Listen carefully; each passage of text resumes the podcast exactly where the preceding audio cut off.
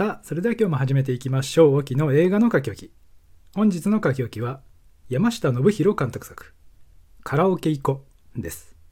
まずあらすじですね。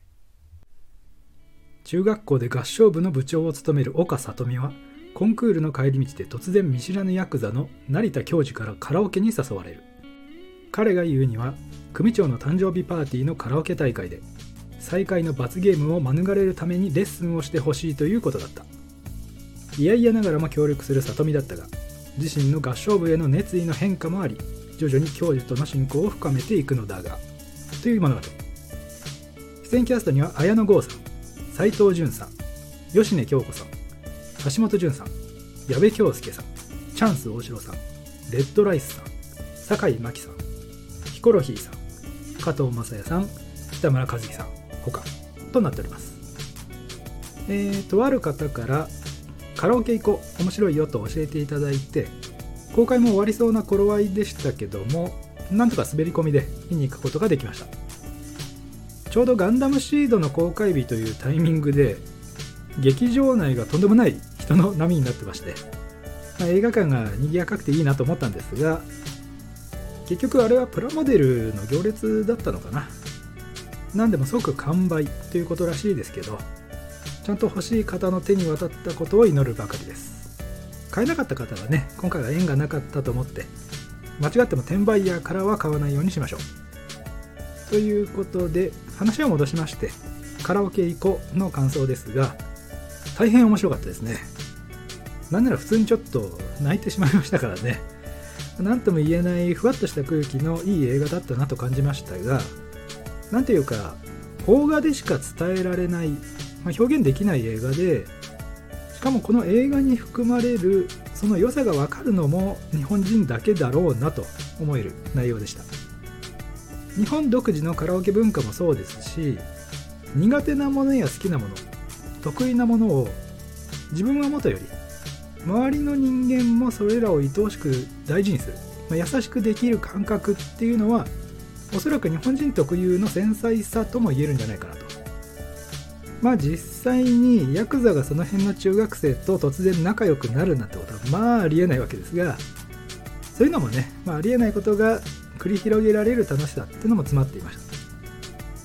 ではここからは内容に触れつつ具体的な形でお話ししていこうかと思いますが全編を通してほぼ全て関西弁でしてこれも良かったですよね。成田教授を演じた綾野剛さんもかなり苦戦したとおっしゃってましたが関西弁特有の軽さというかちょっと関西の方が聞いてたら気分を害されるかもしれませんがあの本気かどうかわからないあの真剣さが見えてこない五感というかほんまかとかなんでやねんって突っ込まれる前提の話し方みたいなね。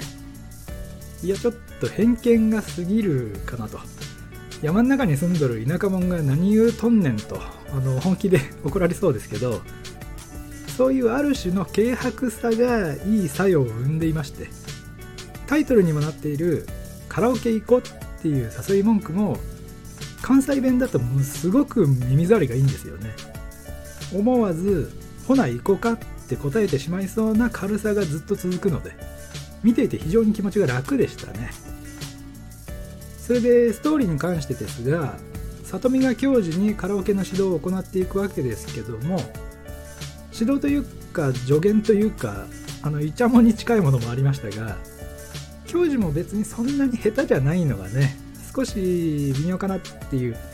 綾野剛さんをはじめ俳優さんで極端に音痴な人って多分あんまりいないような気がして発声トレーニングもしてるでしょうし一般の人より感情を込めて喋るっていう声が圧倒的に多いはずなので自然と音程を意識しちゃうと思いますからね、まあ、劇中でヤクザのメンバーたちが里見の前でカラオケを歌うシーンがあるんですがやっぱり無理して下手に歌ってるのはね分かるんですよね。このカラオケの下手さっていうところがちょっと表現としては難しかったかなと。それで公式ホームページを見ると劇中で歌われた曲のプレイリストが載ってるんですがほぼ歌われてないので注意ですね。本当に触りだけとかカットされているので綾野剛さんはちょっと別ですけど出演者のこの曲のカラオケが聴きたいとかそれ目当てで行くとちょっと肩透かしを食らうかもしれません。個人的には矢部恭介さんの歌を聴きたかったんですが本当に一瞬だったので残念でした。楽曲ではまあ x ジャパンの「紅推し」というか、まあ、一辺倒でしたけど中盤でそれをしっかり回収して泣かせる仕様になってました。教授がトラブルに巻き込まれまして最後のカラオケ大会に出られないっていうような流れになるんですがあの持っていき方ですね。優しい世界観で話が進むので裏社会の暗部が描かれることが全くないんですがやっぱりヤクザはヤクザなわけで極道やってりゃそういうこともあるよなと思わせる。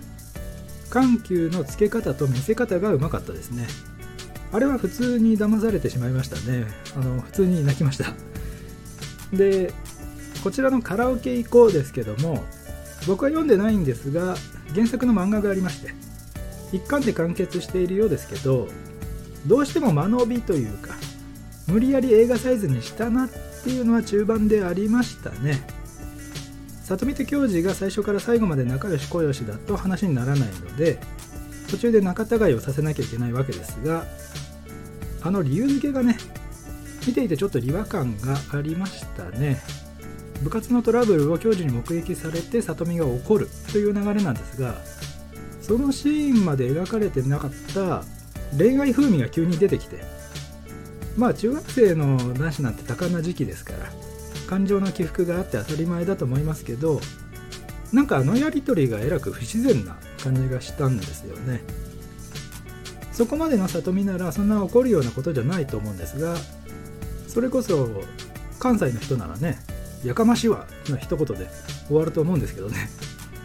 あれだけが見ていてちょっとうーんってなった場面でした。まあ少年から大人になっていく、まあ、ノスタルジックな雰囲気とかねそういう経験がある人の視点から見たら印象が変わるかもしれませんが僕は中学はね何の記憶もないのでそこはあのすいませんでした。ということで出演キャストについてですが相葉剛さん非常に素晴らしくて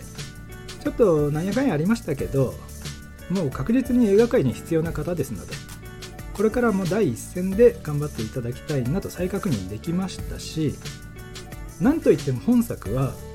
岡里美を演じた斎藤潤さんですね。オーディションを勝ち抜いてこの役を射止めたようですが非常に素晴らしかったですね。これからの活躍に大いに期待したいと思います。他にも合唱部の後輩役を演じた後ろ清人さんや